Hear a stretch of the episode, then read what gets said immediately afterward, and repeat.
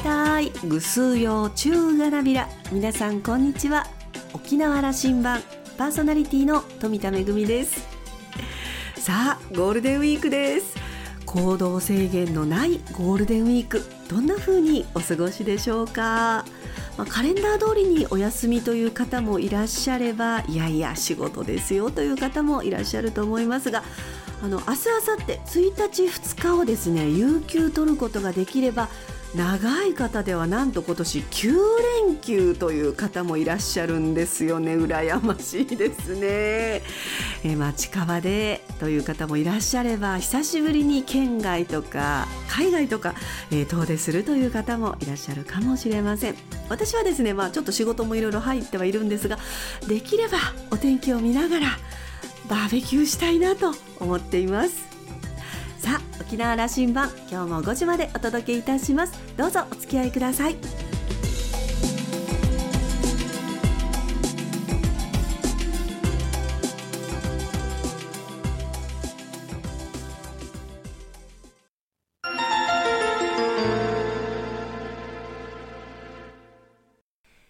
那覇空港の2本の滑走路が一望できるレキオスラウンジ。今週は株式会社ラクフードサービス代表取締役の宮林浩二さんをお迎えしました。おしゃべりのお相手は、ラウンジ常連客で沖縄大学地域研究所特別研究員の島田克也さんです。宮林さんは1976年生まれ、東京都のご出身です。東京での料理人としての経験を経て、2005年に沖縄に移住し、北中城村に和食の店を開店しました。食を通じてたくさんの笑顔を創造するをモットーに、現在、食に関するビジネスのコンサルティング会社、株式会社楽フードサービスの代表を務めています。今日の話題は、沖縄の食ビジネスの課題と可能性について、宮林さんから地域の農家さんと協力しての地産地消の取り組みや琉球大学が養殖する琉大ミーバイの商品化、そして沖縄そばのブランド化についてお話を伺いました。それではどうぞ。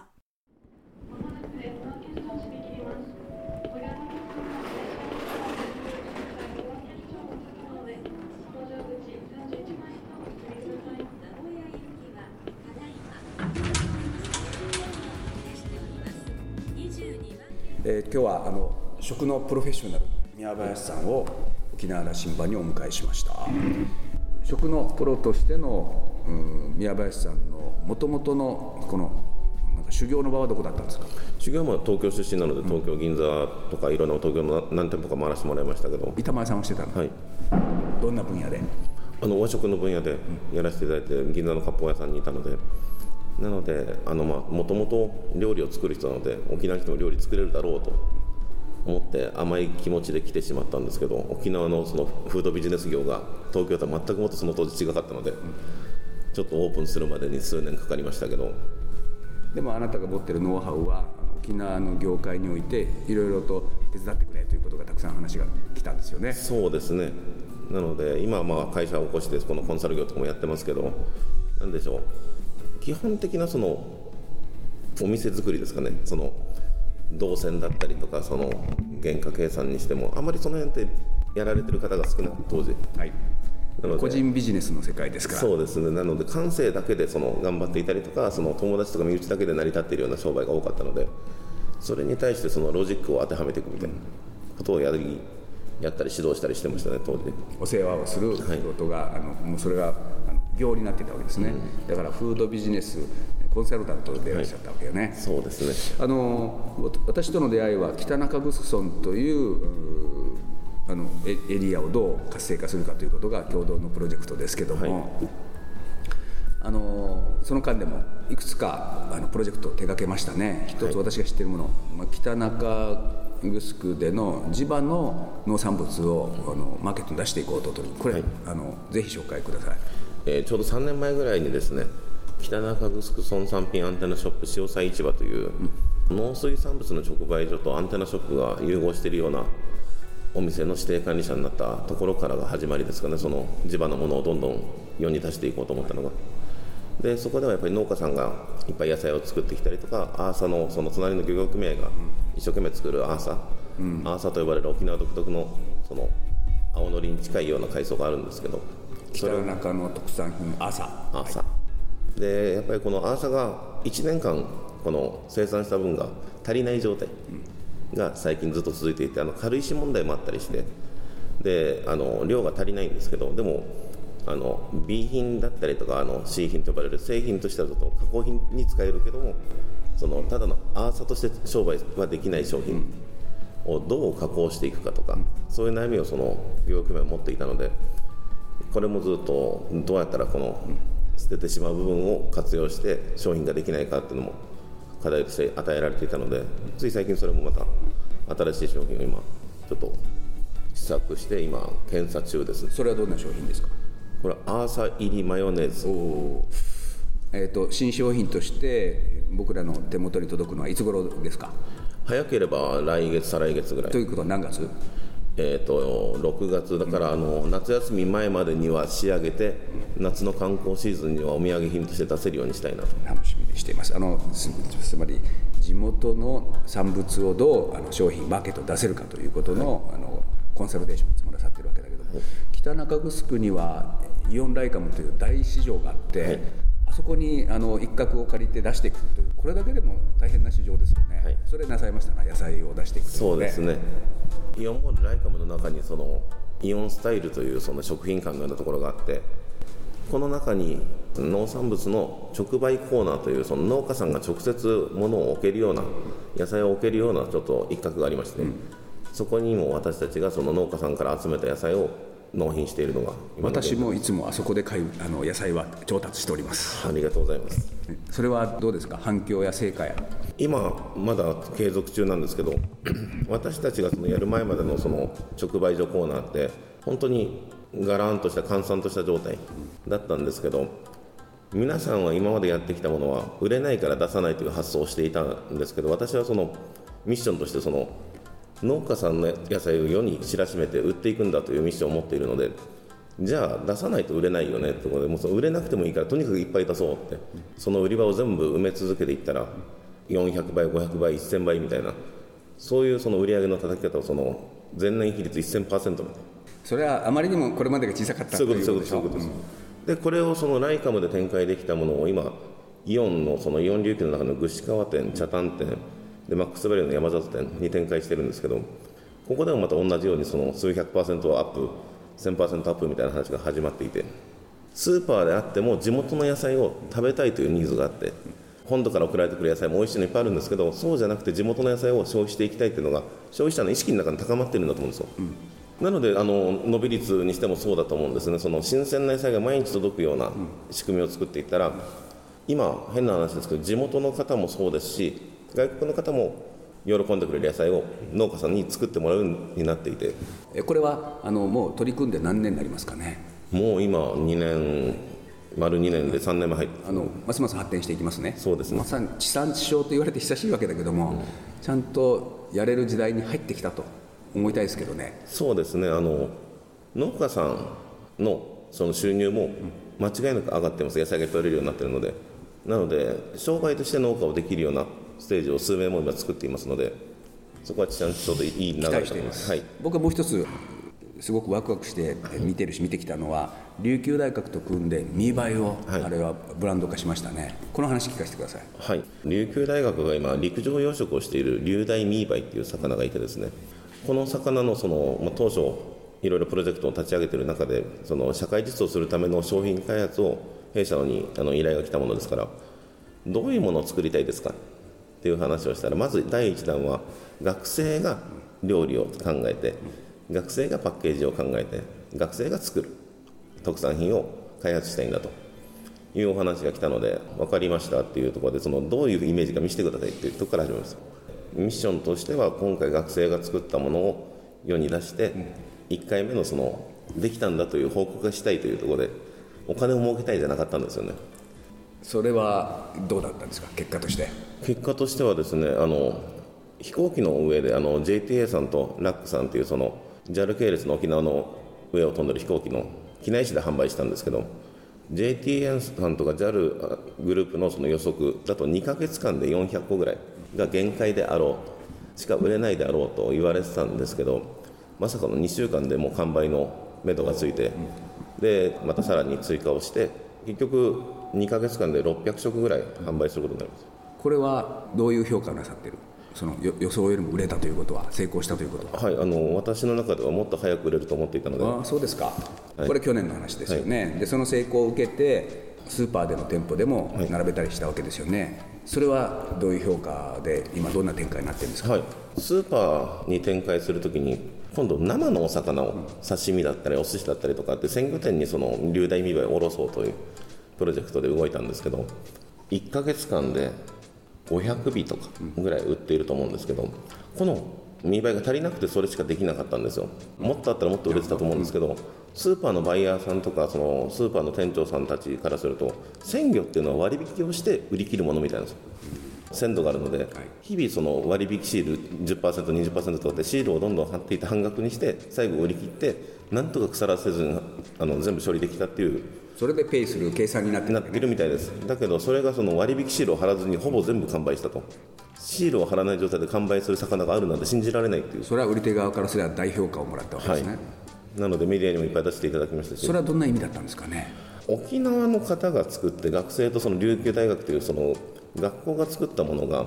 味が美味しいという評価、うん、ただ面白いとか龍大だからとかっていうことではなくて味の評価を美味しいという評価をもらえたのが一番大きかったと思うんですよね。ただそこにもちゃんと学生をちゃんと前に出して、うん、ポスターとかには必ず学生を出してっていう状態で。これはどうですか？本格的な商品化に至っていく状況に見えてきたんですか？そうですね。あのまだここの中でまだあの実験中なのが成長促進とかより安全安心にとかっていうところでその施設のもうちょっとその作り込み養殖場の完全閉鎖循環式みたいなものを学校側は狙っていて一切海を汚さない。出てくるものは成果物だけでゴミは一切出ないっていう工場を作りたいわけです。でその実験を進めているための副産物が今の流大ミーバイなので流大ミーバイを売るために施設をどんどん展開しているわけではなくてですねまだ世の中のその SDGs だったりとか地産地消っていうところを取り組みに対してのその今研究中という。そうかもったいないな。ちゃんとビジネスになるのにね、はいとね。今これからの沖縄の食ビジネスにおいて課題と可能性こういう聞き方をしたらどう答えます？なんで沖縄のその沖縄そばなんかもそうなんですけど、うん、今でも売れてるじゃないですか、うん、でもさらにまだ売れる可能性を持っていて。その話をじゃああの沖縄そばの話を私も聞きたかったので、ええ、丸亀うどんにしろね、まあ、長崎ちゃんぽんにしろね、えあるローカルフードビジネスがもう全国展開どころじゃ世界展開ができてるわけですよね、うん、そうですね。25年前に沖縄そばを戦略的に作戦作っていれば今そういう時代が来てたのかもしれんと僕は、願望を込めて思ってるんだけども、はい、プロからどう見える？あのまさにそうだと思います。誰かがちゃんと旗振り役がいてこう進んでいこうという道しるべをちゃんと残してくれてたらもうとっくにかなっていると思います丸亀とか、はい、ホノルル行ってもロス行っても、はい、もう2時間待ちでも2500円のうどん食べることになっちゃってるんですよね、うん、そうですね。もし沖縄そばというブランドが立ち上がっていて、はい、まあ丸亀みたいにいかなくてもいいんだけども、うん、可能性はある？あると思います。あのその意識も高まってきていると思います。沖縄そば自体に、うん、全国展開世界展開できる沖縄の食のブランド。これあの沖縄そばの場合ではどういうことをすればいいですか？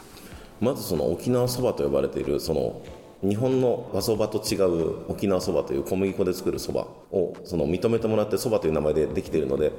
小麦作り今沖縄でも始まってますけど小麦をどんどんどんどん県産小麦を作って、沖縄産小麦で商品を作っていく麺で勝負、はい、本物の麺を作って勝負するということですね。はい。これ1点、はい、でより安心安全。世界でその戦えるような安心安全という商品に今その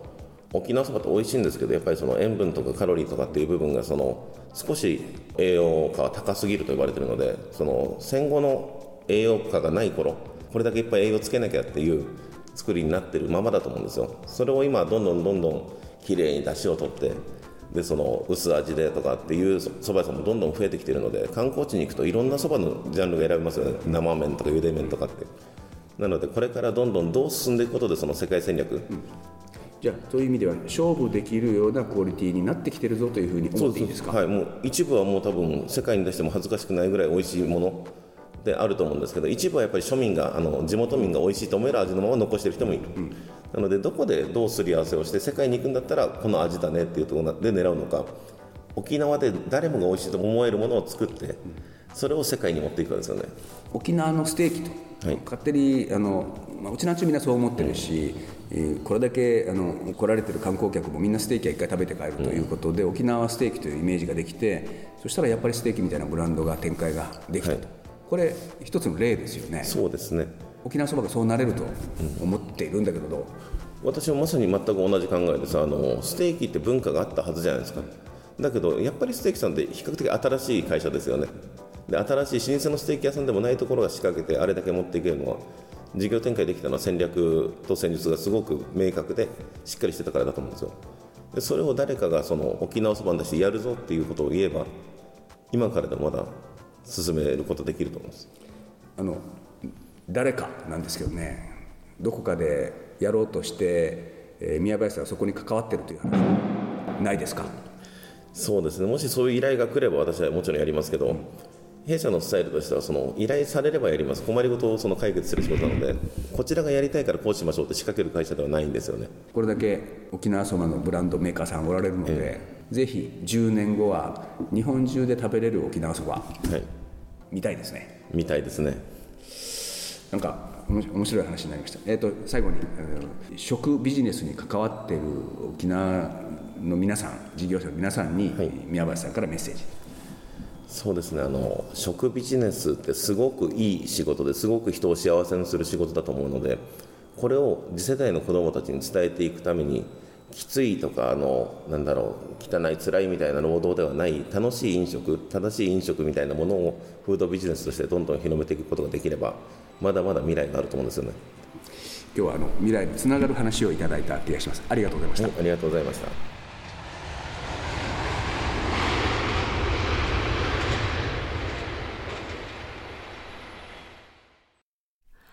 話に出ていた丸亀製麺の大行列。私も何年か前にハワイを訪れた時にたまたま近くのコンドミニアムに滞在していたので、えーその行列横目で眺めていたんですけれども、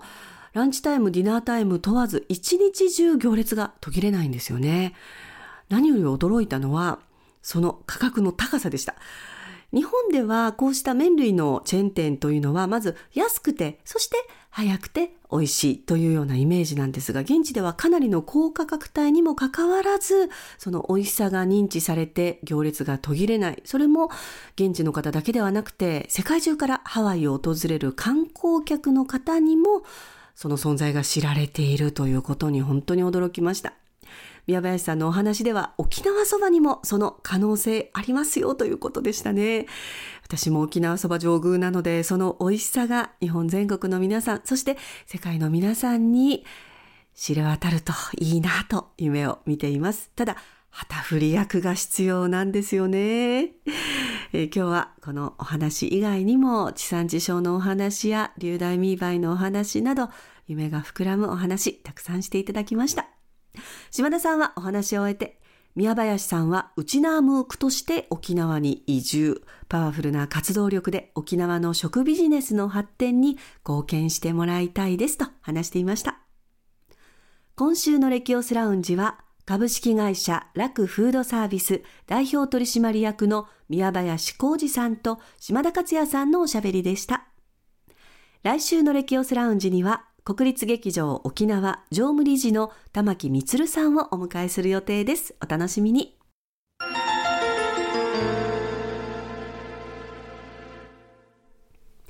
めぐみのあしゃぎだよりのコーナーです。ゴールデンウィーク JTA のクラス J に登場されるという方はぜひヘッドレストカバーにもご注目ください。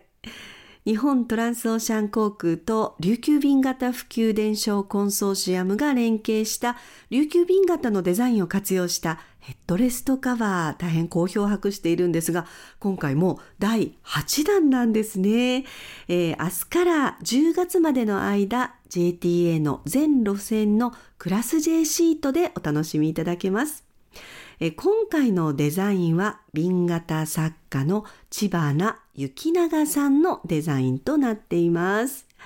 この季節に沖縄の植物園や民家などで見られる翡翠カズラがモチーフになっています。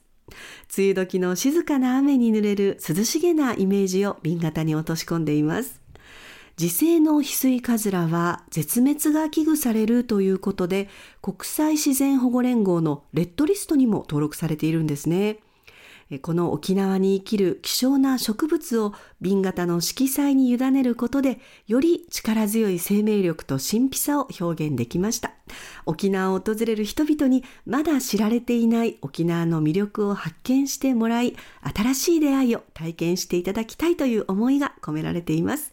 また、JTA の機内ではヘッドレストカバーと同じ柄のバックインバッグが販売されます。5月から6月の2ヶ月限定で機内にてお買い求めいただけます。JTA の機内誌コーラルウェイでも紹介されていますので、ご利用する際にはぜひチェックしてみてください。また、コンソーシアムのオンラインストアでも5月の8日から販売を開始するということです。ぜひ機内でもお楽しみください。めぐみのあしゃぎだよりのコーナーでした。